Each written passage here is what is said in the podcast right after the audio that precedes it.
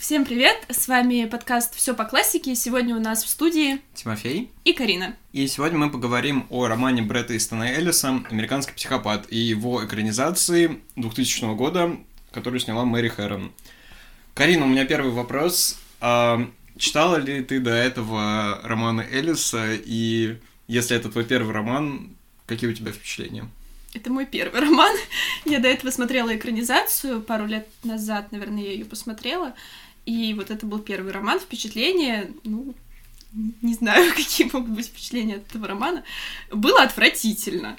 Ну, наверное, это значит, что писатель хорошо исполнил свою задачу, и что написано-то, в принципе, хорошо, но было отвратительно, это факт. Типа, я до этого в июне прочитала «Коллекционера», и я по 10 минут орала подружке в голосовые про то, как меня раздражает этот главный герой, вообще неимоверно. А, кстати, Патрик Бейтман меня раздражал меньше. А вот у тебя, у, тебя, у тебя было такое впечатление, что с какого момента книжки ты даже ему прям ну, не симпатизируешь, ну, короче, сочувствуешь. В начале было такое. Да? Пока не начались все вот эти кровавые сцены, мне его прям как-то даже вроде и жалко было. Ну, типа, он настолько... Крутой. Нет, классный. Которая перевод Кошес. Ага, self-conscious, типа, как это сказать по-русски? Осознанный.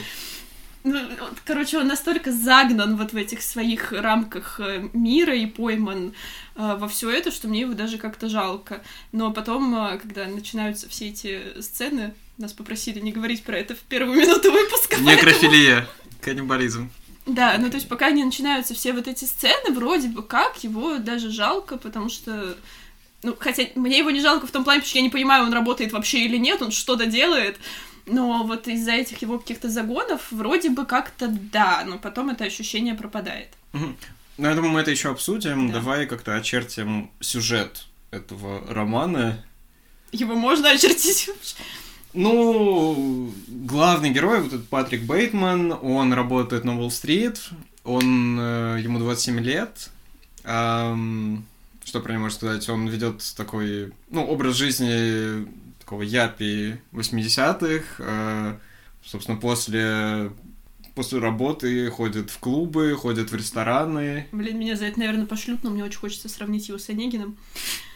Ну, можно, кстати, его сравнить э, в том плане, то, что там в книге просто не раскрывается ну, очень мало подробностей про его жизнь э, до, собственно, вот этого 27-летия.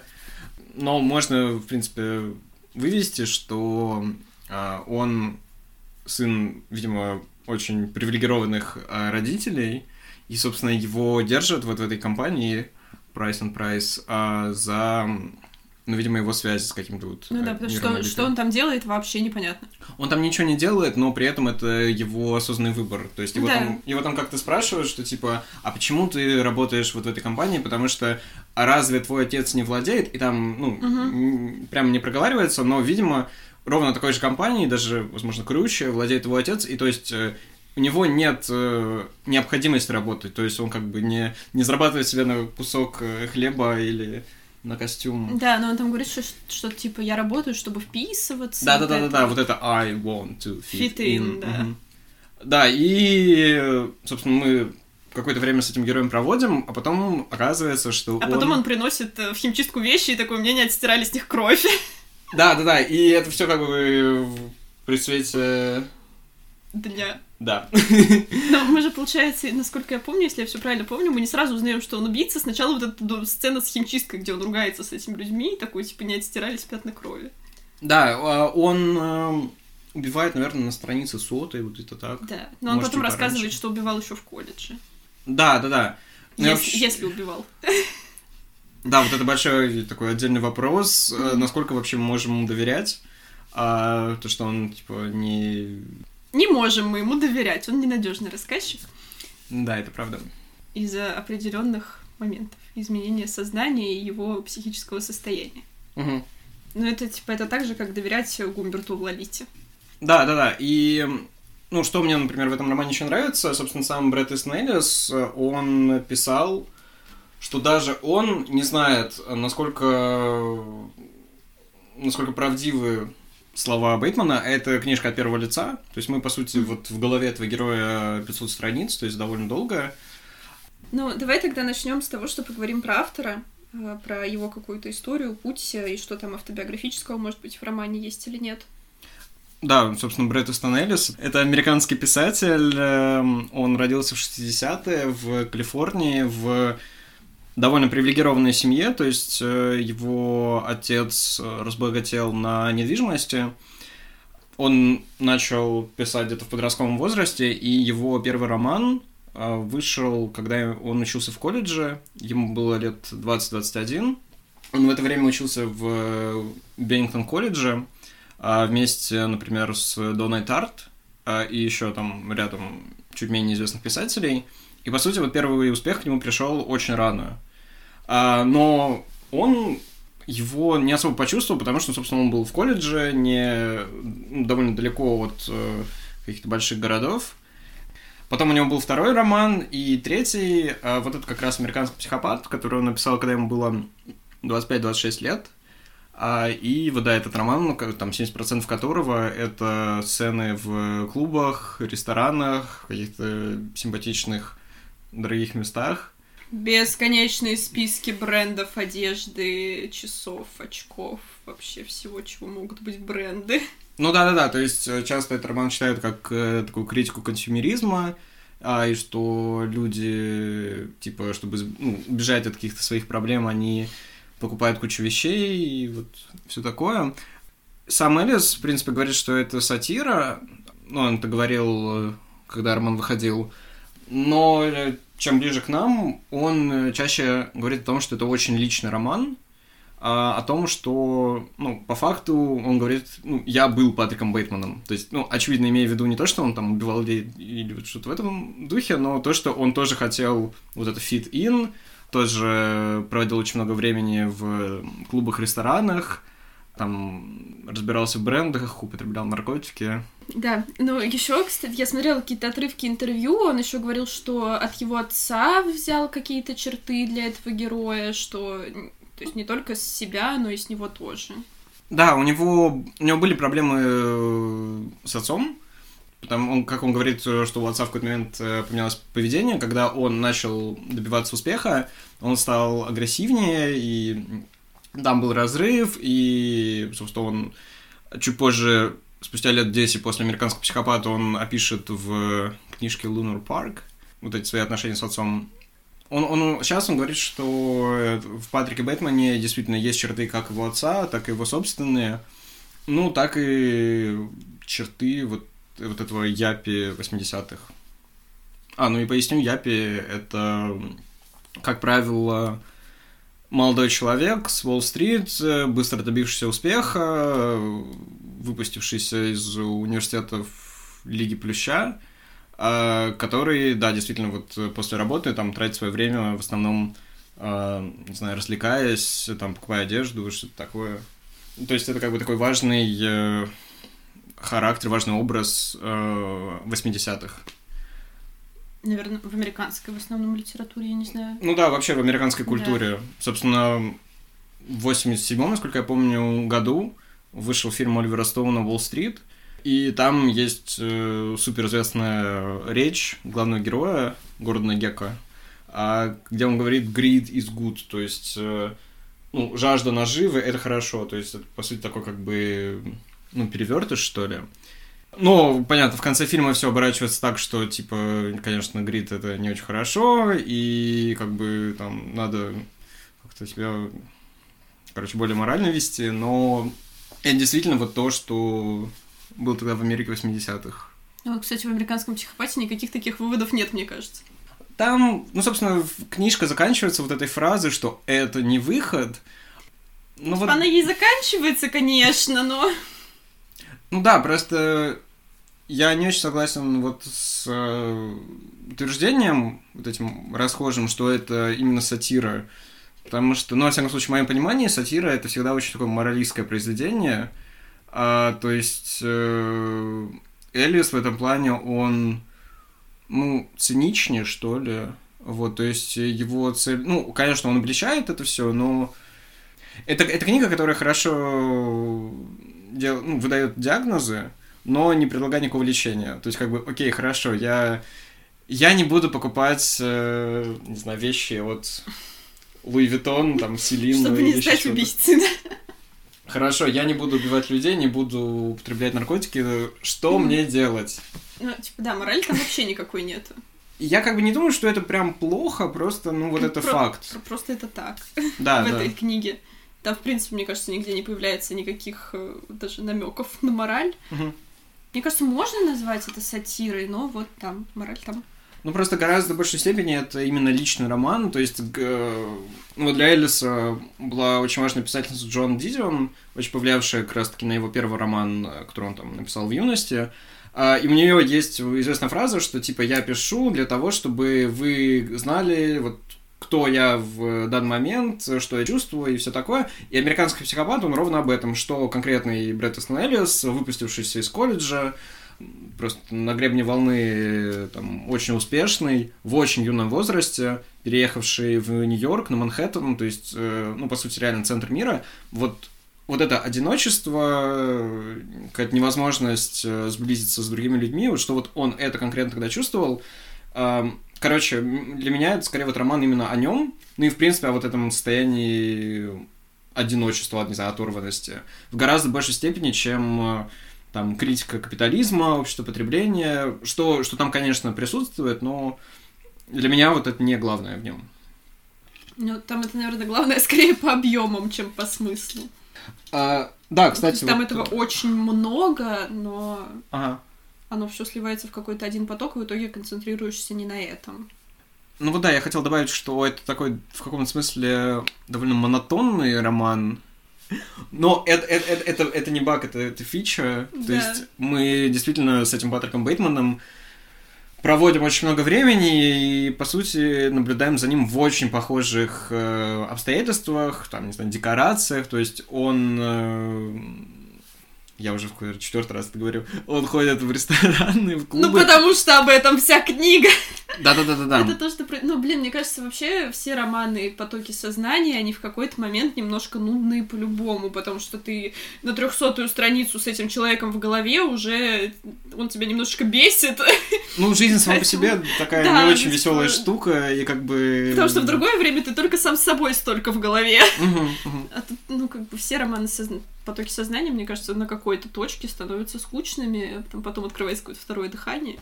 Да я не сказал бы, что он скучный, он... Он монотонный. Он монотонный, да, да, да, да, да. То есть в какой-то момент это вот такой как заговор, и ты в него... Ты, ты теряешься во всех этих людях, которых они вечно путают между собой. И они сами, да, путают. И ты путаешь, и И они, они путают, путаются, и вообще непонятно, кто все эти люди были, э, те ли это как, как они их назвали, или это был кто-то другой, непонятно. Ну да, мы поясним, а, собственно, в романе герои часто путают друг друга, они одеваются очень похоже, то есть э, самого Патрика Бейтмана, там, его называют вся- все- самыми разными именами, А, то есть, несмотря на этот его успех, на ну, то, что он реально заработал очень много денег, а, там, не знаю, на его, на то, что он разбирается очень хорошо в одежде и всем прочем, его всегда принимают за кого-то другого.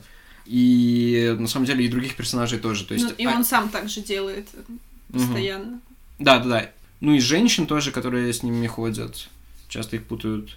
Ну и, в принципе, если вы посмотрите экранизацию, они там тоже все выглядят примерно одинаково.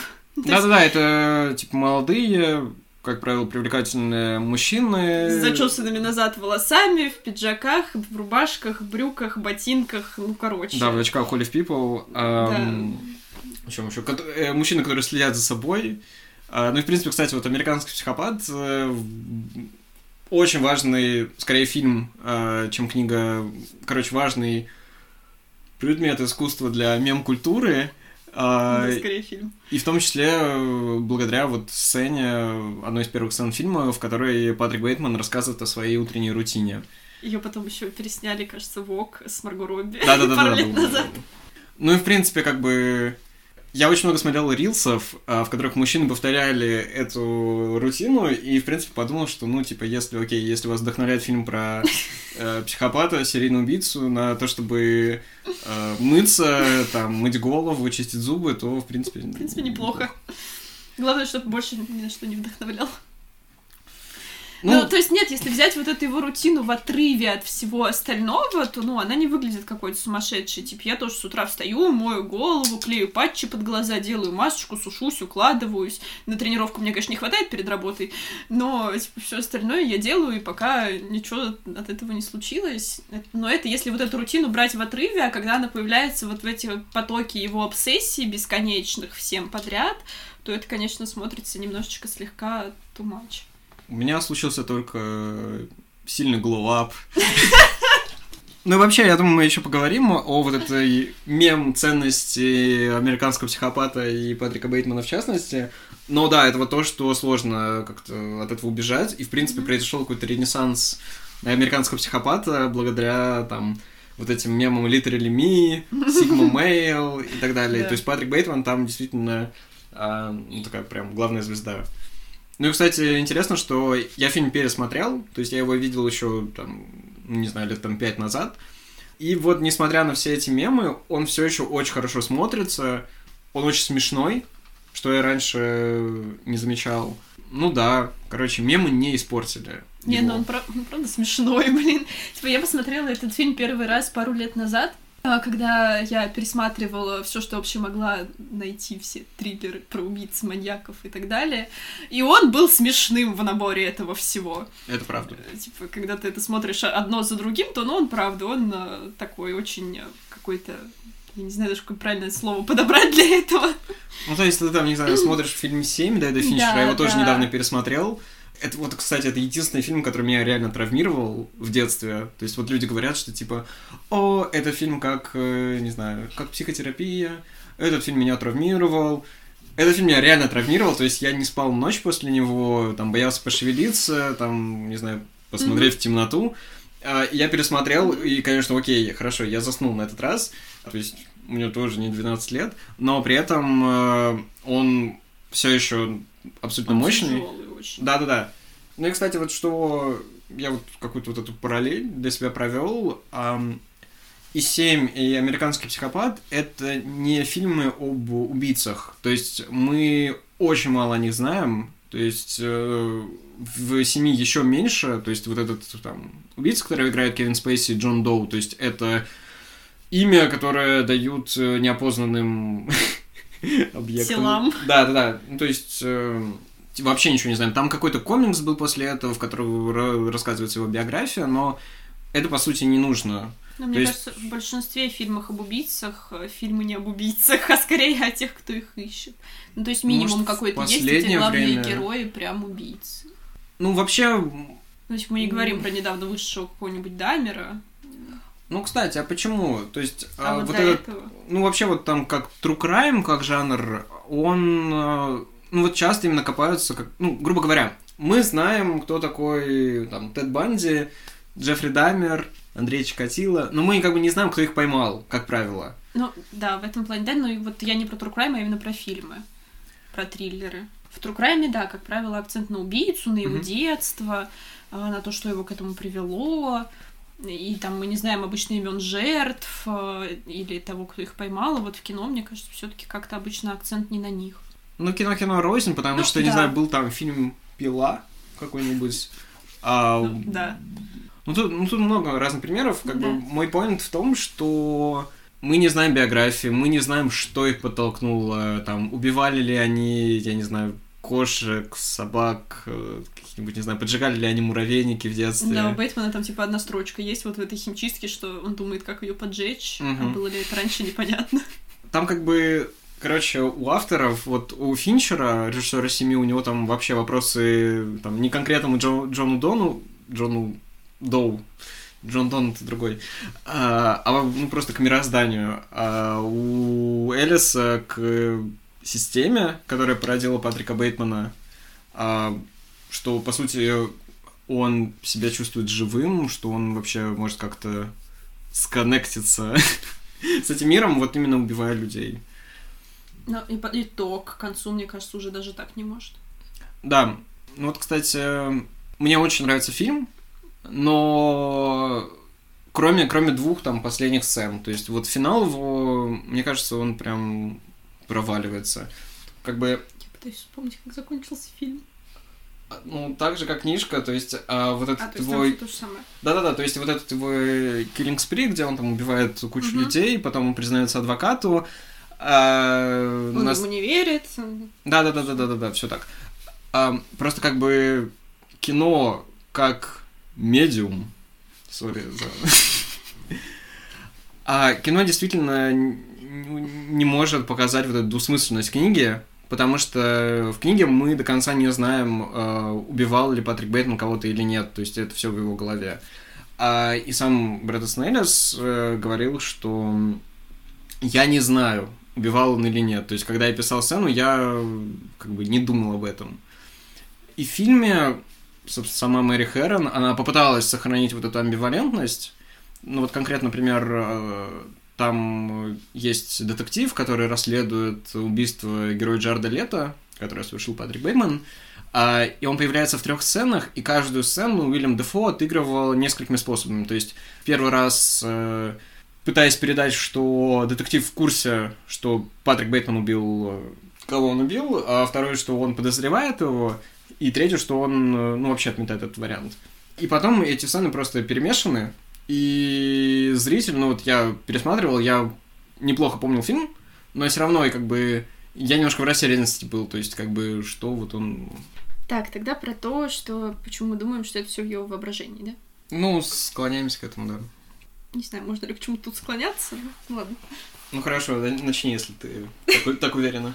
Ну, нет, я не уверена, но мне кажется, просто обе версии имеют э, право на жизнь, скажем так. Ну, одна как бы рациональная, то есть, Да. грубо говоря, если повторить все то же самое, окей, даже там в конце 80-х без э, камер, которые везде и там все прочего, без интернета, э, то ну его в какой-то момент бы поймали, да, то есть, э, грубо говоря, он убивает жертв, они, они кричат, а, кто-то позвонит в полицию. Он, вот ты упоминала, как он сдавал а, какие-то наволочки, что А. короче, какие-то постельные Да, принадлежности. которые были в крови. Да, и одежду, и в химчистку. Вот эти работники химчистки, они тоже не пожаловались в полицию. Ну да, он еще так подчеркивает, что типа я всегда сдаю окровавленную одежду сюда, ну то есть он не первый раз это делает. И, ну, должны были возникнуть какие-то вопросы. Я, конечно, понимаю, что им за это платят деньги, но, ну не настолько же. Не, настолько большие деньги. А в какой-то момент он начинает просто признаваться всем, что он убийца. И его как будто вообще никто не слышит. Да, и это в том числе... в этом же стоит юмор книжки, там, когда он говорит... эм, ну, это на английском. Ты, кстати, на ком читала? На английском? Я читала на русском и смотрела куски на английском. Пролистывала. Я читал и на том, и на том, то есть тоже какая-то такая шизофреничность, вот, но по большей части на английском. И там, э, ну, вот сохраняется, потому что, грубо говоря, его спрашивают, где, типа, где ты работаешь, он говорит, э, Но он, в принципе, очень часто, он э, то шутит с друзьями, что я каннибал, я убиваю людей. Ну, все типа смеются и такие, ну, шутит мальчик. Окей. Но обычно его вообще не слышат или Да. слышат что-то совсем другое. Ну, то есть, как бы он... Ну, или вот, например, когда он на, на Хэллоуин а, приходит просто в костюме в крови Мгм. а, жертвы, и, типа, все это принимают за костюм. Но при этом в, в реальности романа это тоже можно интерпретировать как э, люди не видят не потому, что этого нет, а потому что, ну, типа, им все равно, потому что они погружены в себя, там, в свой, там, грайнд. Ну и потому что они не верят еще в этот прикол с типа He's such a nice guy. Мгм. Ну да, потому что, грубо говоря, там, серийный убийца это обычно какой-нибудь Ну, как, как об этом Грязный, люди думают. да, Да, да. это вообще не так, но типа как об с этом люди думают. зубами, там, на отшибе. Да, что он должен быть внешне страшный какой-то человек. Да, потому что Патрик Бейтман, правда, очень привлекательный, симпатичный. Не знаю, как Патрик э, Бейтман, Кристиан Бейл точно. Да, это правда. Не, ну, э, он, правда, социально успешный. То есть у Да. него друзья, а, там, у него несколько, ну, не романтических, ну, короче, у Несколько него интрижек. активная сексуальная жизнь. Да. А, короче, у него все в порядке, но вот что, Такой, что, что как, ему не как это хватает? слово называется? Конвенционально успешный. Да, да, абсолютно конвенционально успешный, но при этом он маньяк. И И вот при этом он явно не успешный, ну, как бы, психологически, скажем так. Да, внутренне. ему, ему это все как-то не очень помогает. Ну, мне кажется, Элиас в этом романе, он не только вот ухватил дух э, времени, ну, в которое он писал, а, но и в том числе пред- предвосхитил какие-то феномены.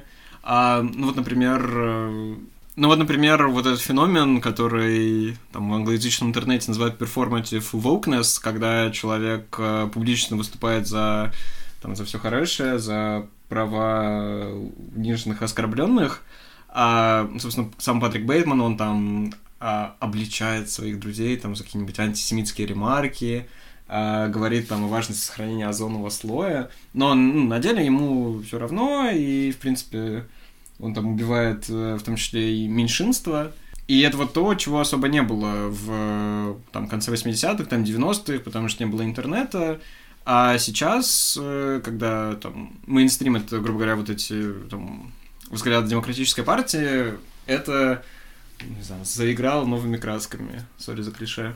Ну, Короче, лицемерие, проще говоря, заиграл Ну, новый Ну да, ну вот такое особенное лицемерие, вот конкретно нашего времени. И сам Да. Элиос, да, и сам Элиос сейчас, он такой воин за свободу слова, вот, вот обличает вот как раз-таки это лицемерие. Я вот этим летом прочитал его сборник эссе, который называется «White», ну, собственно, уже, типа, название провокационное, что белый привилегированный мужчина, но, кстати, представитель меньшинств, он гомосексуалист, э, открытый довольно давно.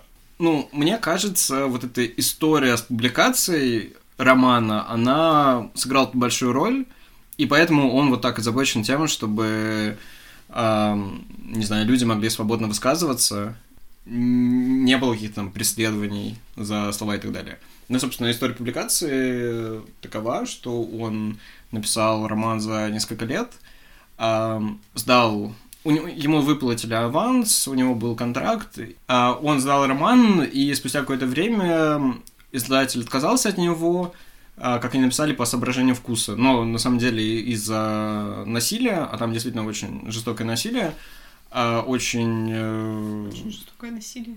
да, э, Может быть, очень Очень много насилия. Очень много насилия, наверное. ну, очень э, натуралистично изображается насилие. И в итоге от него отказалось еще там несколько десятков э, издательств по всему миру. А, и осталось одно, английское, Пикадор, насколько я помню. А, и они вот опубликовали. И, например, в США в hard cover, вот этот... как Короче, в твердой обложке. да, и в твердой обложке в США роман вышел, ну, типа, в прошлом десятилетии, то есть спустя, там, 20 с лишним лет, э, хотя при этом он бестселлер, там, это современная классика, вот, и все такое. Ну, вот сам Элис говорил, что его в тот момент это не то чтобы прям сильно так затронуло, но вот это непонимание, то, что, по сути, изображение чего-то приравнивается к одобрению. То есть, грубо говоря, что он тот же мизогин, э, расист и так далее. Короче, что там, де- грубо говоря, действие героя он одобряет. Но мне кажется, это не только с ним случилось. Да, но... В принципе, со многими авторами, которые про такое писали. Да, да, это правда, но кажется, что вот, типа, конец 80-х, 90-х это все равно какое-то время большей свободы, чем, там, не знаю, начало 20 века. Да. Ну и, наверное, сейчас, то есть... э, ну, сам Элис говорит, что сейчас американского, психо- псих- американского психопата, конечно, бы не э, опубликовали. Я не уверен, что вот прям вообще не опубликовали, но, вероятно, действительно меньшим тиражом в каком-нибудь не мейнстримом издательстве. Ну, то есть, э, вероятно, он бы так не разошелся. Но мне кажется, опубликовали бы, потому что, ну вот тоже мы сегодня за, кадром говорили про э, кино про каннибализм, и оно же выходит. Мне кажется, вышел бы американский психопат. Какое-нибудь издательство наверняка бы его опубликовало. Ну, просто каким тираж- ти- тиражом э, Ну, опять были же, бы есть, же, там... есть же первый тираж, а есть э, допечатанные и так далее. Может быть, первый был бы и небольшой. Ну, сейчас вообще цифры другие. Да, то есть, совсем. э, ну, реально, типа, нет интернета. Кстати, вот Элис э, человек, который очень активно пользуется, пользовался Твиттером, и вот, типа, там было куча скандалов из-за этого, потому что он там обычно а, он просто выбрасывал что-то, и люди это ретвитили, спорили с ним, попадал в новости... в новостя, попадали в новости, там я не знаю, ну, какие-то провокационные вещи в основном. У меня нет твиттера. А? У меня нет твиттера. Я вообще не в курсе, что там происходит. Я в курсе, потому что я вот читал этот его сборник эссе, и он А, наполовину про, понятно. про, про его твиты. То есть это очень такая self-centered э, книжка. Я попыталась посмотреть его интервью, меня хватило на 30 минут из двух часов. А мне нравится. Я, я не я да. просто я не понимаю, что он говорит. В смысле? Я не понимаю его речь. У него, кстати, очень хорошая А речь. Я вообще Нет? просто через слово его понимаю, то, что А он почему? пытается сказать, я не знаю, он бубнит постоянно. Мне, короче, было Не, сложно ну, его слушать. Я не знаю, мне, мне прям нормально. То есть, э, типа, я понимаю. Мой, Разделяю. мой английский избитое огорчение. Я учила его последний раз на первом курсе. А, Я смотрю сериалы и фильмы, но это немножко другое. м.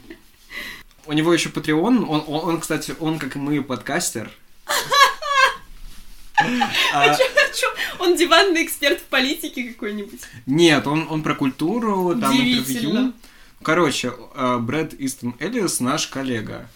А, И наш коллега, наш американский коллега, он э, у него, у него- подписная модель, он выкладывает э, свои подкасты на Patreon, и в основном он, да, интервьюирует каких-то культовых там персонажей, селеб, э, писателей, актеров. Я даже хотел подписаться, но там, короче, нужна за- зарубежная Короче, карточка. Patreon не работает, да. Да, да. Мгм. Но он э, на Spotify выложил в, э, на прошлой неделе а, типа фрагмент выпусков. Ну, блин, я бы послушала. Да, можно, можно там. Мне нужны, правда, будут субтитры, видимо, очевидно, к этому. Но я бы послушала. Да, А, а чё- о чем он говорит? Ну, короче, Голливуд обличает. Ну, А. неудивительно как-то. Ну, Там, там какая-то тоже драматич- драматическая история, что типа, ну, там он кучу сценариев написал, что-то поставили, что-то нет, и вот как он говорит, это типа очень такая рандомная машина, которая, короче, как он говорит, а, грубо говоря, вот э, мы там Оскара, ну, такую оскаровскую драму про, не знаю, там какие-нибудь социальные проблемы, ее не снимают, а снимают какой-то хоррор про, я не знаю, там клоуна-убийцу, ну, так, типа, из головы. Короче, да, это все как-то очень рандомно работает. Э, А по его книгам еще снимали что-то? Да, А, снимали еще вот по первым двум романам. А, Первый роман а, называется Less Than Zero, и был одноименный фильм а, с молодым Робертом Дауни-младшим. Это фильм 87 года. И вот он, э, я его тоже смотрел, и вот он, в отличие от американского психопата, а, там совершенно не передается ну, дух этой книги. То есть, мне кажется, вообще, в принципе, ну и мы об этом говорили, что удачная экранизация это не та, которая там переносит на экран все события какого-нибудь там, не знаю, тысячестраничного романа, но та, которая действительно передает ну вот дух этого произведения. И с американским психопатом, мне кажется, все получилось. То есть он и смешной, и жестокий, и такой, не знаю, критический, как-то так. Да, а вот этот э, роман Less Than Zero, ну, меньше нуля, он на русский переведен, он очень мрачный, очень, э, я не знаю, циничный.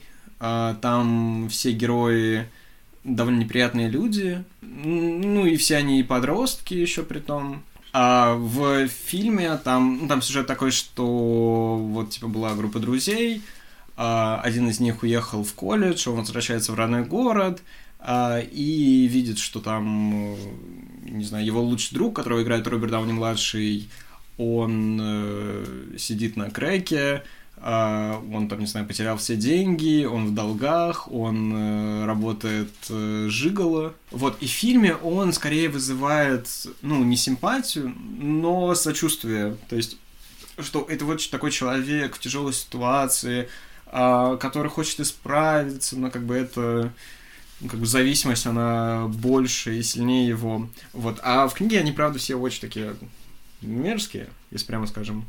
Вот. И изначально в... Изначально сам фильм, он тоже был более мрачным, но там э, как эти показы для публики, которые проходят до выпуска фильма, Мгм. короче, тестовые показы. Герой Роберта Дауни-младший ни- там никому не нравился, его сделали таким более приятным, вот. И вот как раз Элис пишет в своем сборнике Осай Уайт, про который я уже говорил, а, что как-то вот ему режиссер э, позвонил встретиться там в каком-то клубе. Вот, он приходит, и этот режиссер, он там в слезах говорит, что прости меня, прости, я испортил а, эту книгу, я там ничего не передал. Вот. Ну, фильм был такой более-менее успешный. Там какие-то всякие молодые звезды были, ну, ну, не знаю, я, я думаю, в принципе, можно пропустить. Мне он как бы нравится, потому что, ну, это 80-е, э, там, Лос-Анджелес, э, очень красиво снят, там всякие красивые цвета. Вот, в принципе, это все, не знаю, мне скорее симпатично. Но, грубо говоря, если было бы все то же самое, там, не знаю, те же 80-е, но какой-нибудь Советский Союз, я бы это не мог смотреть. Ну, короче, понятно, секреты Лос-Анджелеса тебе нравятся? Нет, кстати, мне не Нет? Удивительно. Я недавно думал об этом, что, типа, я скорее посмотрю какой-нибудь э, слабый фильм или, там, прочитаю книжку про какую-нибудь интересную эпоху, типа, там, не знаю, Серебряный век, Америка 60-х, э, не знаю, Веймарская республика, чем э, посмотрю, чем, не знаю, там, перечитаю, там, Москва петушки или там О, Довлатова. Боже, нет, боже, Я- никогда больше. Я это все не могу, я ненавижу эти поезда, водку, и все это просто отвратительно. Я думаю, если, грубо говоря, взять там заповедник Довлатова, да, ну там перенести его в Л.А., вместо водки они там употребляют кокаин. Мне кажется, эта книжка стала бы намного-намного лучше. Ну, то есть я бы ее с большим удовольствием прочитал. Определенно. Москва петушки я бы не хотела переслушивать, но нет, подожди, почему тебе не нравятся секреты Лос-Анджелеса? Что не так с Кевином Спейси? Кевин Спейси замечательный, но я не знаю, мне кажется, какой-то совершенно проходной фильм. Ладно. Ладно, раз уж мы говорим про кино, надо поговорить про каст. Давай. А, про то, кто должен был быть в американском психопате. Мы тоже сегодня уже успели за кадром поговорить про это. Про то, что на самом деле кто-то кроме Бейла там видится очень слабо. Особенно из тех, кого мы знаем, кто там должен был быть, а должен был быть там Леонардо Ди Каприо или Брэд Питт. Мгм. И, ну вот, на мой взгляд, не знаю, я вообще... Ну, типа, если Брэда Питта еще хорошо, ладно, с натяжкой, с какой-то очень большой, можно там представить, то Леонардо Ди Каприо я там вообще не представляю. Ну, я могу представить, но, опять-таки, это... Ну, Хорошо представить не значит, что это будет хорошо. Это правда. Но тоже надо понимать, что это Брэд Питт образца года, ну, типа, 95-го. Да. То есть, э, есть такая шутка про Брэда Питта, что он стал э, суперзвездой раньше, чем стал хорошим актером. А, вот мы упоминали фильм «Семь», и там я очень люблю этот фильм, он, правда, там гениальный, но, скажем так, Брэд Питт — это не лучшее, что там есть. Он просто красивый, обаятельный, а, Брэд Питт в половине фильма. Просто красивый обаятельный. Типа, Все смотрели мистера и миссис Смит, он там красивый и обаятельный. Я не могу его за это осуждать, я могу только Да. им любоваться. и- да. Согласна. А Ди Каприо, а, он э, заинтересовался американским психопатом после 97 года, после вот этого огромного успеха «Титаника», а, запросил 20 миллионов долларов. А, Насколько я помню, а, снимать его должен был Оливер Стоун, ну, могу тут ошибаться. А Брэда Питта, фильм с Брэдом Питтом, изначально режиссером был Дэвид Кроненберг, а, и там тоже забавная история, что он, Кроненберг, э, заказал Элису сценарий, но сказал, что, типа, первое вот условие, я не хочу снимать э, фильм в клубах и ресторанах, потому что их невозможно, там невозможно снимать из-за света там и все прочего. Это прям сложно. Второе, он говорит, я как-то устал от убийств, типа, давайте одно убийство, Короче, переписываем книгу просто. да, да, да, да. И было какое-то еще третье условие, примерно, ну, типа, такого же плана. Там Элис э, забил... А, да, вспомнил. А, третье условие было написать сценарий на 70 страниц, потому что он снимает страниц полторы минуты. Я это когда впервые услышал, я был очень удивлен, эм, потому что мне вообще очень нравится Кроненберг. э, Я очень много провел времени где-то последние полгода э, смотря его фильмы, смотря его интервью, читая, то есть бесконечно я вот к одному тексту прям долго готовился. И вот, что вот как-то так у нас повернется. Пытаюсь он смотрел я у него что-то или нет.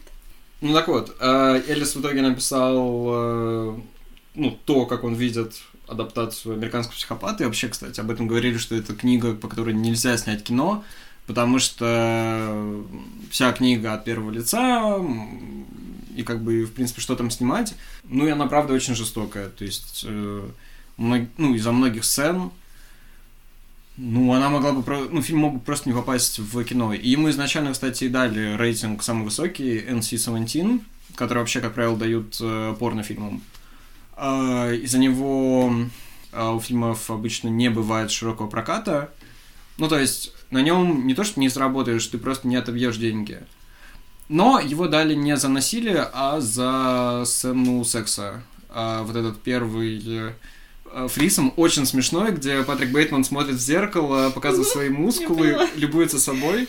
Серьезно, за это ему дали этот рейтинг, типа... Да-да-да, там... То, как он гоняется за женщиной с бензопилой, мы опустим, видимо. Так он же гоняется за ней, он же ее там не режет, Ну то есть да, там в итоге да, он в скидывает принципе. эту же бензопилу. Да, в книге намного красочнее все. Да, особенно именно ближе к концу, когда вот он прям сходит с ума.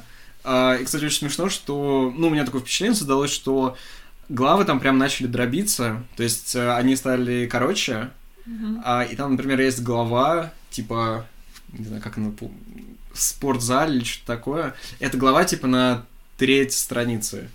Вот. Там на Да. пол страницы, может быть. Да, то есть вот это расщепленное сознание, оно вот и так еще И показано. там, по-моему, к концу начинают как-то повторяться названия глав. Там было несколько глав в конце девушка, девушки, вот Мгм. это вот постоянно. Там очень много глав, типа там свидание с... Да, и название А. ресторана в заглавии там. Да, да. Там еще есть вот это как бы Аркадия, которая постоянно по-разному. Это одно место или нет? Я так и не до- так А, и не додумалась. Я помню, там точно есть Аркадия, в которую он с секретаршей идет. Да. И она его даже спрашивает, а вот а что такое Аркадия? И вот он выдает, что вот, значит, э, там про античность, что такое Аркадия, там, не знаю, кто такой бог Пан и так далее. То есть а Патрик Бейтман это вообще как бы выпускник Гарварда. То есть он человек ну, не глупый. То есть он, правда, довольно образован. Что? Там же было какое-то, типа, воспоминание его из прошлого, как там в Кембридже какая-то девушка его раздражала, и он ее убил. Вот, да, это вопрос, но... Не, он точно в Гарварде. Вот, это... Ну, он там в какой-то момент эм, пересекается вот с девушкой из университета, с понятно. которой он до этого встречался, и он, ну, как правило, очень уверен в себе, он там как-то мандражирует. Ой, в принципе, поводы, по которым он, мандражирует, очень странные. Типа, когда он кого-то убивает, он вообще себя прекрасно чувствует. А когда он не может заказать столик в ресторане, у него какой-то психоз случается. Да, там вот этот конкретный ресторан э, Дорсье, такой как бы главный мем, в который а, он там сам говорит, что типа, ну я надеюсь в этом году я смогу там заказать столик, ну если в этом году не получится, то до 30-летия. Но он несколько раз там психует из ресторанов. Сначала, когда они с друзьями едут в такси, такие, мы не можем не при- приехать, не забронировав. Потом он сам звонит, и там где-то не оказывается мест, и он там описывает прям, как его трясет, и как он злится, и как он, типа, странно себя чувствует. Вот в этот момент он меня раздражал ужасно. Просто. Ну да, эм, ну это вот как раз-таки заказать столик в крутом ресторане, это, ну, типа, такой элемент престижа, по сути. Ну да, типа, важная часть вот этой его такой жизни на показ. То есть вот он хочет э, to fit in, и вот это fit in, это в том числе а, какие-то вот эти лайфстайл элементы, типа куда ты ходишь, где там обедаешь, а, вот и все прочее. Короче, Патрики того времени. Патрик Бейтман, да. Да, и там, э, там же в середине, не знаю, мне кажется, это прям лучшая глава книжки, а, когда он а, идет на ужин с своим братом, боже. своим младшим братом, Мгм. вот, и он думает, что, ну, опять, типа, с этим, короче, кретином мы куда-то пойдем, а, и в итоге этот брат с легкостью заказывает столик в этой самой Дорси, а, он успешнее, он там круче, а его, его он как-то спрашивает, вот, типа, Патрика, что, ну, а вот куда ты потом пойдешь, он и там называет э, какой-то клуб, он говорит, типа, ты туда? А туда же сейчас не ходят. То есть, действительно, вот этот образ э, типа модного крутого Патрика Бейтмана, он как-то вот рушится. Ну да, и он там еще про своего брата, типа, вот такие люди вообще не должны существовать, как мой брат. Мгм. Ну, В общем, прям.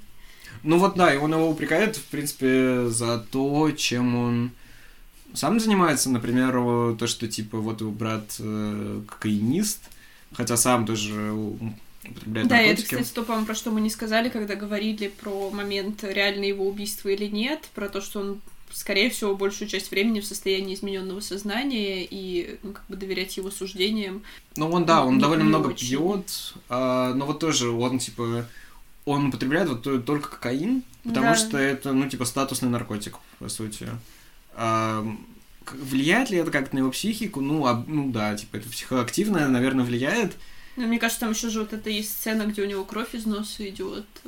Тоже может быть по этой же причине. Ну, типа, да. Типа, вряд ли это от давления и погоды. Э, Ну, как-то, учитывая весь его персонаж и образ, вряд ли у него давление, давайте честно. Ну да, но он как бы для себя это объясняет, что типа не потому, что ему это нравится, не потому, что у него зависимость, а потому Мгм. что, ну, типа, это вот то, что принято делать. Да, типа, зависимость скорее у его друга, М, который Прайс, э, Да, да, да, да, да. с да. которым они ругаются из-за качества как раз наркотиков. Да, ну это по сути его типа лучший друг, ну так в кавычках. Ну, я не знаю, да, если у него, можно ли это назвать дружбой, можно ли назвать отношения отношениями в этой книге, ну... Я думаю, нет. Ну, Наверное, в, каком, в каком-то очень странном контексте можно, но здоровыми точно нельзя. Ни отношения, ни дружбу. А при этом он же... Ну, вот там есть его девушка, которая в фильме играет Риз Уизерспун. Господи, я до сих пор не могу привыкнуть к тому, что в этом фильме есть Риз Уизерспун. Там вообще, там, там очень много на каких-то вторых, на второстепенных ролях тоже всяких, э, ну, даже не то, что селеп, а именно каких-то, ну, типа, больших Она актеров. просто шла мимо из Гарварда после «Блондинки «Блондинки», законе», да, и типа и осталась. Она там, кстати, смешная, мне кажется, тоже. Блин, она везде смешная, мне кажется, А? кроме... Она, мне кажется, почти везде смешная. Я просто вообще не фанат Риз Уизерспун, я так как-то спокойно к ней отношусь, а тут Я, не, см- я мало что смотрела из последнего, где она более серьезная, но я смотрела много типа фильмов 90-х, 2000-х, где Мгм. вот эти ромкомы всякие. Люблю все это дело, поэтому вот она у меня в глазах актриса из ромкома, и типа я до сих пор не могу привыкнуть к мысли, что Она там была играет, в принципе, то же самое, Она играет там, да, да. ровно то же самое. Ну, такая, типа, смешная дурочка, так прямо. Да, девочка такая легкая. Но вот ее же он, кстати, не убивает. Да, типа, это, она, ему, кстати, она, она надоедает, ну, типа, это и ему, хороший вопрос, и почему, читателю. почему она его, почему он ее не убивает. Убивает каких-то ее соседок. каких-то левых Да, людей, и она его вроде как, ну как, он часто описывает э, процесс убийств, что его раздражает кто-то из людей, поэт- а она его явно бесит, Конечно. и при этом она до сих пор живая. И это ж никак не объясняется, почему он решает, типа, с ней просто, ну, они решают друг с другом разойтись. э, и Ну да, он её не бросает, убивает. насколько я да, помню. Да, Почему он ее не убивает? э, Ну, просто, как бы, если он именно психопат, именно диагноз, то у них нет эмпатии, соответственно, он не может ей сопереживать. И, значит, убивать, не убивать ее из жалости не ну, может. вряд ли там жалость. А, вот, по- почему он ее не убивает, э, Ну, я не знаю, это от- Непонятно. открытый вопрос, и у меня точно Да. нет ответа это. он не убивает ее, не убив... кого он еще не убивает? А не убивает свою секретаршу. Свою секретаршу, да. Но секретарша, кстати, в ее фильме Хлоя Свини играет, а, тоже, типа, суперкультовая актриса, икона просто. Ну, вот она, кстати, она, она его вроде не раздражает, Мне кажется, она ему просто меня, типа, как вот читателя, тоже. она есть, и есть. А, Да. но, но про нее, кстати, он постоянно говорит, что типа там как вот как, как у Гомера, там, типа, влюбленная в меня секретарша. То есть он, он прям постоянно говорит, что вот она в него влюблена. Наверное, поэтому не убивает. Наверное, да. Ну, хотя... Типа ему нравится внимание к его персоне, не знаю. Да-да-да, что она действительно смотрит на него так снизу вверх, Мгм. а, и она его же к себе приглашает, а он отказывается. Вот его вечное оправдание, когда он хочет куда-то улизнуть, что типа мне надо вернуть видеокассеты. Да, с этим видеокассетами. Тоже такой как бы running gag.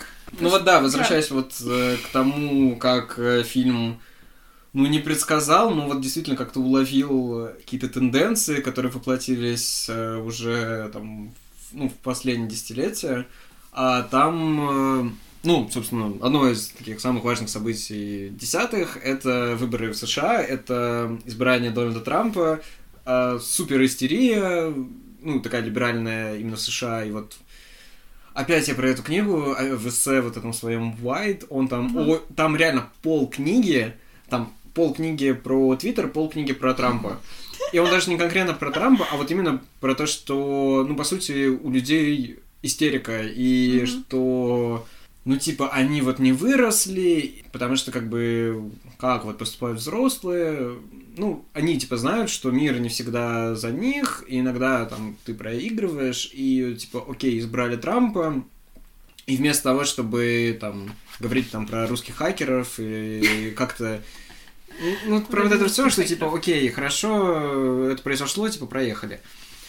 А, ну, про эту книгу это вообще отдельно, потому что она... Там есть, правда, очень хорошее эссе про, там, про актерство. Короче, я когда-нибудь ее прочитаю, мы запишем про нее выпуск. Я не знаю, мне кажется, это будет сложно.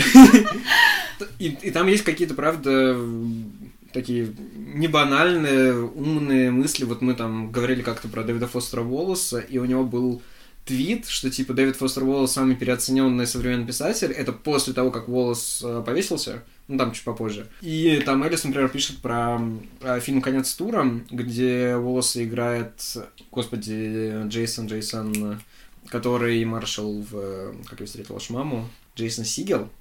Смотрела, как я встретил. Короче, да, ну, что вот он в «Как я встретил вашу маму» такой, типа, милый, приятный, хороший герой. И вот он, в принципе, примерно то же самое отыгрывает в этом фильме про Дэвида Фостера Волоса и делает вот из него такого мученика, что типа, ах, ах, вот такой вот он не выдержал эту жизнь. Когда на самом деле Волос, э, да, он был большим писателем и все такое, но он, э, не знаю, он и был злым, а, не знаю, завидовал. То есть, короче, там действительно была какая-то темная сторона у него, и вот этот фильм, он ее просто отменяет, что он действительно такой как бы светлый мученик. И, по сути, этим он, э, ну, оказывает такую медвежью услугу. То есть, как бы, сложного живого человека, э, ну, да, да, сводит к какому-то, не знаю, штампу. Но это а... тоже не редкость, мне кажется, в случае с писателями. Ну да, да, да, да, да. Вот. Они же все типа хорошие. Главное биографии не читать. в ТикТоке есть мем про то, что, типа, никогда не смотри биографии, там, своих любимых музыкантов из 70-х. Да, да, вообще никаких. Музыкантов, актеров, писателей, вообще ничьи биографии не смотри лучше. Я не знаю, ну... Короче, я как-то смирился с тем, что, ну... Ну, а что с этим делать? Типа, ну, ничего с этим не делать. Не, меня просто это как-то не особо задевает, потому что, в принципе, талант, мне не кажется, что он обязательно сопряжен с э, какими-то, не знаю, моральными качествами. Вообще нет. То есть... Мне кажется, это скорее исключение. Ну, я не уверен, но это какие-то просто, правда, разные плоскости. И поэтому меня там не вызывает какого-то... Ну, в каких-то случаях, наверное, вызывает осуждение. Там, э, я не знаю, какой там... Но я не перестаю читать и смотреть, если мне нравилось до этого, если что-то узнаю про автора. Ну, как бы мнение усложняется, как бы картина мира у тебя как-то она все равно меняется. Меняется, да. Но... Ну, короче, грубо говоря, если ты читаешь книжку, ты же, ну, тебе нравится именно текст, а не да, да. личность за ним. Типа, блин, я, я, я люблю книжки Толстого, что теперь Толстой мне сам не нравится. Ну, к, к нему есть вопросы. Да, да, к нему есть вопросы, типа, блин, я не знаю, какой-нибудь э, я, я люблю фильмы Вуди Аллена, которого тоже обвиняли, там, я не знаю, чем там суды закончились про домогательство. А, нет, там, там не, там не, Вообще не доказали. без понятия. Там не доказали ну, это, не доказали у Кевина Спейси, ну, там тоже вопрос, типа, насколько это можно доказать. Да, типа Арми Хаммер, каннибал, вот эти все истории. Вот, вот, кстати, Арми Хаммер, он такой, ну, е- если верить в это, ну, кстати, блин, у нас да. нет доказательств. Арми Хаммер это такой как бы настоящий Патрик да, Бейтман. блин, правда. Очень красивый, просто идеально выглядит. Блин, да. Я об этом не думала до этого но, момента. Но он не, он не занимался прям каннибализмом, он типа об этом фантазировал. Кто? Арми Хаммер. А, ну мы не насколько знаем. я помню. Мы не знаем. Мы ничего не знаем, ничего не утверждаем и ничего не поддерживаем, если что, да. Да. Опять мы... Я не помню, с чего мы Я помню, я помню.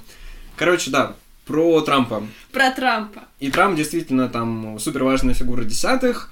А, многие люди прям поехали кукухой на этом фоне. И сам Элис говорит, что типа он, он очень много ну, вот так издевается над миллениалами, потому что, по сути, вот миллениалы — это дети таких хеликоптер э, parents, которые всегда с ними, которые там говорили им, какой там ты хороший, ну, классный, я, талантливый. Я, я считаю, что я миллениал. Не, я, я зумер абсолютно. Я точно не зумер. Я зумер. Я вообще... Нет, там, блин, там есть еще кто-то между миллениалом и зумером. Вот я где-то там. Типа, но, кстати, вот, ну, хронологически ты же зумер.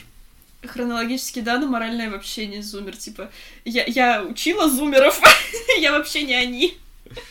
Хотя я с ними нашла общий язык, но я нет, я скорее типа миллениал, мне кажется. У меня нет каких-то прям больших симпатий к зумерам, как там, не знаю, в телеграм-канале Галины Юзефович, там, мои прекрасные студенты, и там всегда прекрасные студенты, вот просто нет ни одного какого-нибудь э, полного мудака. Не, ну Типа, они а- есть, она, прям, она прям верит вот в то, что... Ну да. Ну, блин, типа, если ты, если это твои студенты, в них нельзя не верить, как в своих учеников. Даже если с ними не все хорошо, ты все равно в них веришь и веришь, что у них все будет хорошо, потому что, типа, это твои дети. А, Окей, я не могу, я не могу это никак прокомментировать. Да, ладно, Почему у меня- у меня нет такого опыта. не в той теме в какой-то. Почему вообще говорим про зумеров и меня? Ну, короче. А, потому что про Трампа говорили. Да, и Элис, он, э, его бойфренд миллениал, и вот этот миллениал тоже, он, э, ну, и подорвал себе здоровье, и, в принципе, короче, стал одержимый Трампом, и вот, типа, ну, модный современный человек начинает там про а, там, не знаю, какие-то конспирологические теории, про то, что там, я не знаю, выборы поделали русские, там, и так далее. Вот. Он про это очень много пишет, и в какой-то момент реально надоедает этим. То есть, несмотря на все мои симпатии к нему, когда вот он, типа, по, там, десятому кругу говорит, ну, проговаривает одну и ту же, ну, на самом деле, не очень сложную мысль, он заебывает. Блин, я вообще на самом деле не могу спокойно думать про Трампа после муравечества. Типа, я, я вообще не могу спокойно теперь это воспринимать. Я теперь каждый раз вижу робота Трампа у себя в голове. Я не знаю, как теперь смотреть на живого человека после... Не, мне, мне, мне нормально, я сейчас, для меня как бы Трамп, у меня две картинки, вот этот его магшот, где он прям такой злой. Ну, он мем, он всегда мем. Он правда очень мемный, да. А, и второе, это вот это видео э, великое, насколько я помню, после, после проигрыша на, на следующих выборах, когда... Ну, тут я могу переврать. Короче, когда он э, едет там в ночи по хайвею, играет Blank Space Тейлор Свифт, а сзади сидит его жена Мелания, снимает это все на видео, а вот э, в горизонтальном положении телефон, и снимает это видео со вспышкой. Вот, и он молча едет, играет Blank Space. э, Тейлор да. Свифт вообще очень иронично в этом видео появляется, Да. учитывая историю отношений. Ладно, не будем в это вдаваться. Мы уже, я не знаю, полчаса не говорим про книгу, говорим про А, Час, 9 Про минут. непонятно что просто. Короче, да, я к чему? А, к тому, что Патрик Бейтман как раз-таки одержим Трампом, он прям его большой фанат. У него в офисе на столе книжка «Искусство сделки», кажется, так и называется, «Art of Deal». А, и вот он детективы там предлагает почитать. Как-то его вот девушка, она принимает какую-то женщину за Ивану Трамп, а, одну из жен Дональда Трампа. А, и вот он на нее кричит, что типа, как ты могла так э, подумать? Она бы никогда не пришла в этот ресторан. А, ну, короче, это очень смешно, то, что действительно он прям такой, э, ну, прям большой фанат. Ну, блин, А- мне кажется, типа, в случае Патрика Бейтмана, как это правильно сформулировать, нет в его жизни чего-то, чем он не одержим. То есть, если он не одержим, то этого нет, а если это есть, то значит, он этим одержим. Это правда, да, и вот как он, э, его всегда спрашивают, типа, а можно ли носить, э, там, я не знаю... Мокасины с брюками. Да, да, да, да, да, вот такие вопросы про Подтяжки, я не знаю, очки там. общем, все- вот эти. И нет, но только если такого цвета, а не такого. Иначе коричневые мокасины это слишком, слишком спортивно, и это нельзя носить с костюмом. Ну, это, кстати, вот такая черта Япи, что а, они действительно в каких-то областях очень хорошо разбираются и Слишком выдают- хорошо Ну, я разбираются. не знаю насчет слишком, но типа выдают это прям за, ну, за вкус. Да. Вот, и понятно, что э, у этого такая какая-то там, собственная функция, не знаю, там, доминирование над людьми, что, не знаю. Ну, короче, он знает, как с чем носить мокасины, поэтому... Ну, в его лучше. случае, в принципе, все про доминирование. Начиная от того, как он говорит, э, заканчивая да. тем, как он себя ведет. Мгм. Ну, Это правда. В этом плане, конечно, прикол, что фильм женщина снял. Да, про это, вот, вот, э, ну, я, кстати, упоминал про э, Сигма Мейлов, а, м, а есть вот э, такой, типа, мем, что, да, вот вы хотите быть, ну, не знаю, похожими на Патрика Бейтмана, но фильм же сняла женщина, а его написал гомосексуалист. Это А, прикол один сплошной. ну да, и вот, и, а он, он же как-то видит в каких-то галлюцинациях Трампа, кажется, да? Нет, да, нет, да нет. Ну, типа, учитывая то, что мы не знаем, что из вообще из того, что есть в книге галлюцинация, что нет. Я э, просто не помню вот конкретно про Трампа. Я помню, как он, э, встречая в лифте Тома Круза, Ну, это, это похоже на реальность, кстати. да, из и что всего типа То- Том происходящего. Круз его сосед. Да, это э, выглядит вполне реально, типа. Из-за всего того сюра, что там происходит, Мгм. встретить Тома Круза в лифте почему-то кажется вполне себе э, Там еще очень смешной диалог, что он... э, Путает он- название Да, фильма. да, да, он называет да. фильм э, «Коктейль Бармен». Он называет, да, фильм Бардмана, а фильм называется «Коктейль». Да, и это еще забавно, потому что известно, когда Кристиан Бейл готовился к роли Патрика Бэтмена, он изучал интервью Тома Круза. А, и, по сути, вот этот э, Патрик Бейтман в фильме, он во многом слеплен из Тома Круза. Потому что, как он говорит, ам, что Том Круз, он вот излучает это дружелюбие, Да. да, вот эта улыбка до ушей, а, за которой просто пустота, нет ничего. То есть э, он такой вот, э, ну, короче, очень перформативный в этом Ну плане. и он такой, типа же Том Круз, такой геройский герой, который никогда не умирает. Что бы с ним ни происходило, он падает с высотки, за ним гонится песчаная буря, я не знаю, на него летит, блин, самолет, а он все равно живой. Мгм. А, ну да, как правило. У него, у него есть роль в «Магнолии» Пол Томаса Андерсона, Да. такая разоблачительная. Но в целом, да, это правда. Роль в Магнолии, наверное, если не лучшая, то одна из лучших точно. Я просто никогда не любил Тома Круза. Вот э, это правда, наверное, такая его единственная роль как-то. знаю, я не могу, блин, я теперь не могу сказать, что я не люблю Тома Круза, я не люблю героев Тома Круза. Ну вот, ну вот, например, ам, Меня да- бесят эти геройские герои, прям не могу, я поэтому не люблю фильмы про супергероев. просто я как бы не люблю самого Тома Круза, потому что я не очень понимаю вообще, кто такой Том Круз, в отличие там от того же там Брэда Питта упомянутого. Потому что Брэд Питт, вот это вообще, кстати, редкость для актера, он, правда, довольно умный человек, который говорит какие-то интересные, неочевидные вещи, что для актера, опять-таки, очень не характерно, потому что, ну, это просто, ну, не требование, как бы, к их профессии, вот. А, и то есть, и как бы, вот, например, актеры, которых я люблю, там обычно за этим что-то стоит, там, не знаю, какой-нибудь Эдвард Нортон. А Том Круз, ну, не знаю, мне кажется, как-то, черт его Я знает. не могу сказать, что я смотрела много интервью с Томом Крузом, поэтому спорить не буду. Он реально вот такой Патрик Бейтман. Прям э, улыбается, там, не знаю, шутит, но как бы понятно, что это не какой-то вот этот искренний смех, когда он там, не знаю, там катается по полу, там, не знаю, бьет себя по колену, а вот типа ха-ха-ха-ха-ха, ах-ха-ха-ха. Nice guy, Да, да, да. моя любимая. Тогда, наверное, мы будем двигаться потихоньку к завершению. Да. И нам Тимофей расскажет про наследие. Ну, наследие прям это громко ну, сказано. Да, про, типа, я не знаю, отсылки, не отсылки, что там будет. Ну да, что, в принципе, Элис и конкретно «Американский психопат», правда, очень влиятельная книжка, а, и есть, э, ну, прям такой стиль, литературный стиль, такой Брэд Истон Элисовский. И я вот о трех авторах упомянул, Карина, может, дополнит. Ну, такие, и их иногда называют пигонами э, Элиса, что в некоторых случаях справедливо, в некоторых нет. А Первый это Фредерик Бигбедер, французский писатель, у него самая известная книжка «99 франков», по ней тоже есть фильм. А, Я читал два романа, вот этот и его самый первый, дебютный, он в каком-то смысле очень похож на первый роман Элиса, потому что тоже такой, такая hangout novel, то есть э, роман, в котором нет ничего особо не происходит, ты просто там проводишь время с этими героями. А, и вот этот роман Бигбедера, он тоже такой довольно динамичный, а, так- таким как бы захлебывающимся языком написан, постоянно куда-то ускоряющимся. Допустим. Да. Стремительно развивающимся Ну да, окей. темпом. Я не знаю, я не читала. Ну, да, вот. а 99 франков, она, правда, она известна очень и в России. Моя, как бы, единственная прям большая проблема с этой книжкой, то, что я ее прочитал довольно поздно. И Если бы я, не знаю, там, читал лет в 12, э, меня бы действительно, наверное, поразило, что, типа, вау, реклама — это, типа, обман, и продается не, там, не банка колы, а какая-то идея, какая-то, не знаю, там, мечта, надежда, Сейчас что-то уже не такое. так удивительно, да? Ну да, как бы, окей, мне не 12 лет, там, не знаю, я смотрел сериал «Мэдман» и как-то вот более-менее представляю, что такое реклама. Вот, и поэтому это... Опять-таки, эта книжка там конца 90-х, и после ее публикации Биг Бедера уволили из вот этого его агентства, а он э, человек, придумавший слоган «Данон», вот этот «М, «Данон». Серьезно? Да-да-да, это так. И то есть он, правда, хорошо жил, и вот он его это все... Новое открытие просто. Да, все это надоело, и он вот, да, выпустил такую книжку.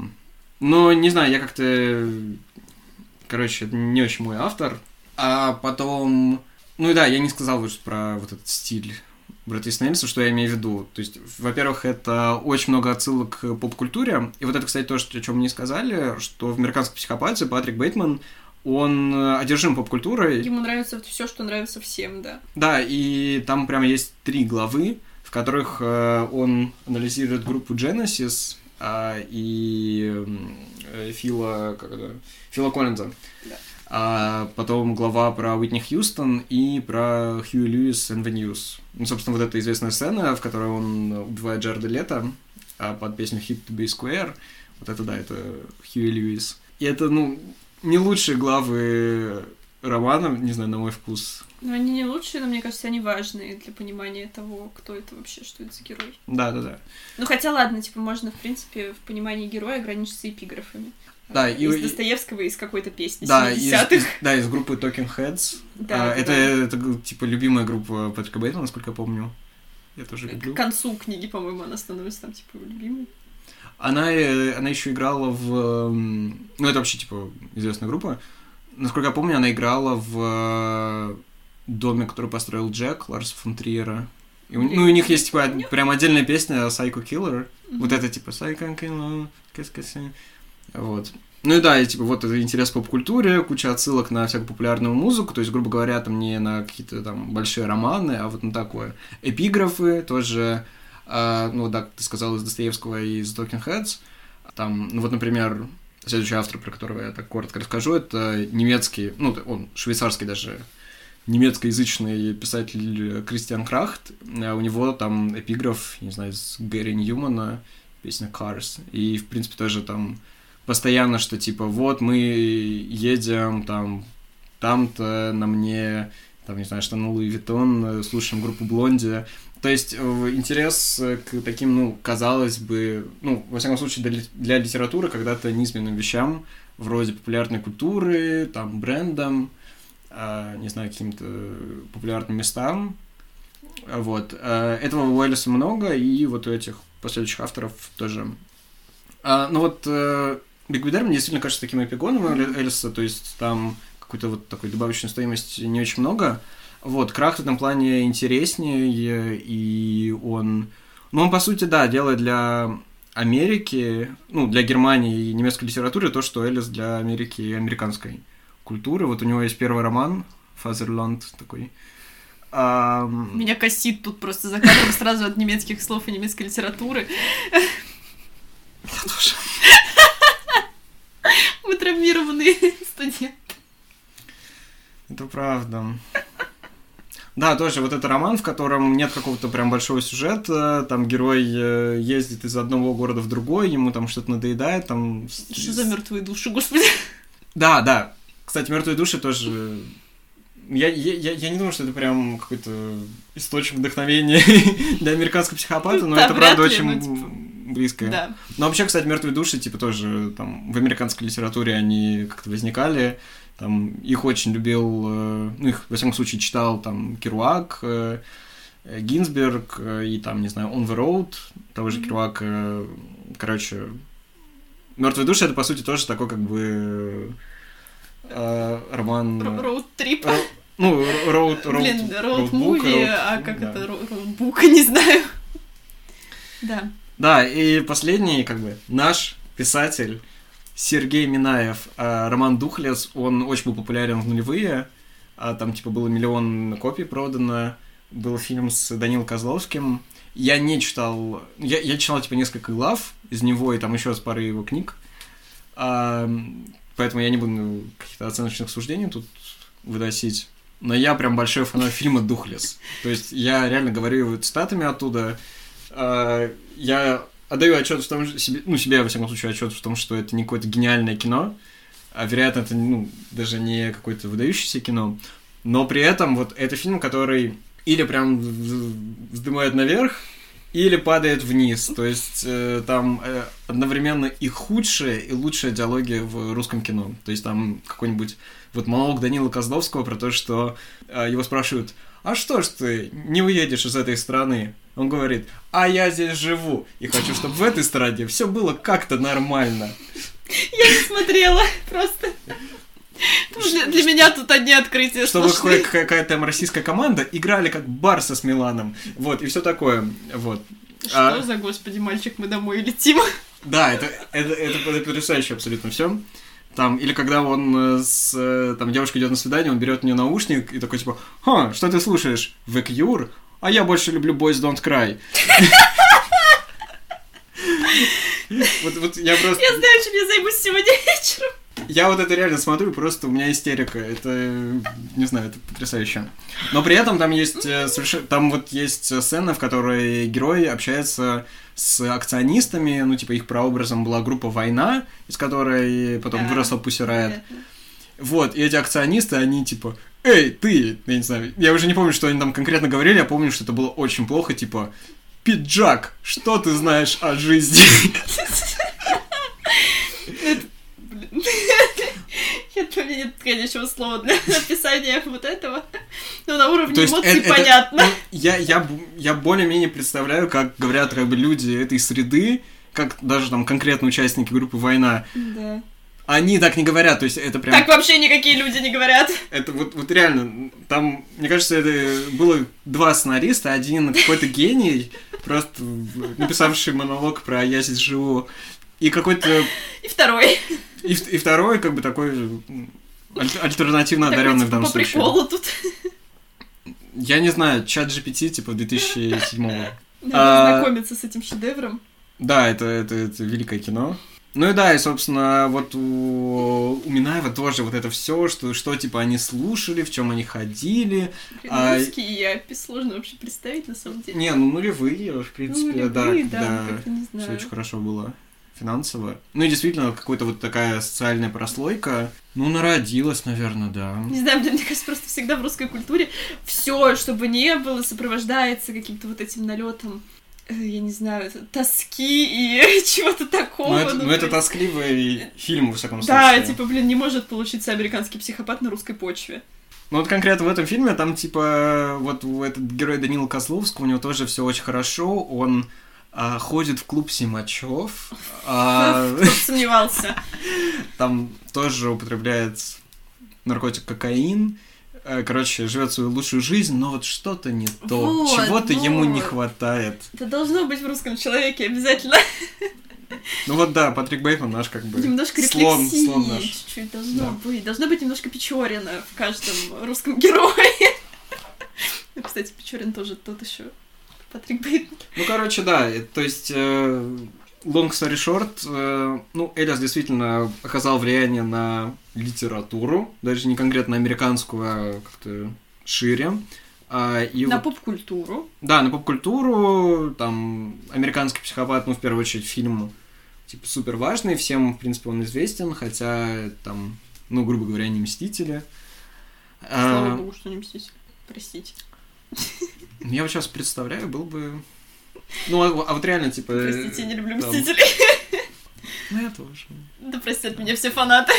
Да, огромное количество фанатов Мстителя, я думаю, слушает это. Не знаю.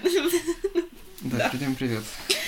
Всем привет, все простите, пожалуйста. Да, давай закругляться. я Да, мы будем могу. закругляться. Я не знаю, мы, наверное, я не знаю, вырежем мы часть про грязь или нет, но я тут говорила про то, что мне вообще по атмосфере очень напоминала грязь Волша, а больше я ничего такого похожего, в принципе, не читала. Типа, да, я читала маньячные книжки э, для коллекционер, но это совсем другое. Это- Ну, тут можно было бы Совсем- про совсем вот другое. этих э, писателей, М. типа, вот этого поколения X, типа, я не знаю, ты застала вот эту оранжевую серию русскую, нет? Например. А, ну, вот эти книжки карманного не формата, а, оранжевая обложка, и там в основном, там, там был Чак Паланик, там был А, Ирвин я поняла, да. Я, я, я, я был помладше, ну, там я так очень... Я чуть-чуть. тогда не читала такое. Ну да, и там вот, типа, всякая жесть, там тоже, типа, э, какое-то такое, там, трансгрессия, насилие, вот, это Да, ну, в общем, то, что подростки читают обычно. Ну, подростки, я не знаю, десятых там или нулевых. Да, да, ну ладно, я сейчас все читаю. Ну да, я думаю, мы про это прям много не будем, потому Да, что... как-нибудь. Я не знаю, я не очень знаком, Как-нибудь в другой раз. какие-то это отдельные книжки мне не будет того. Поговорим. Да, поэтому будем заканчивать, если у нас больше нет никаких рекомендаций. Вроде бы у меня тоже нету. Поэтому тогда спасибо всем, а, что слушали нас э, сегодня, наш очередной хаотичный диалог немножко. А, Подписывайтесь на наши социальные сети, следите за новостями. И всем пока! Пока!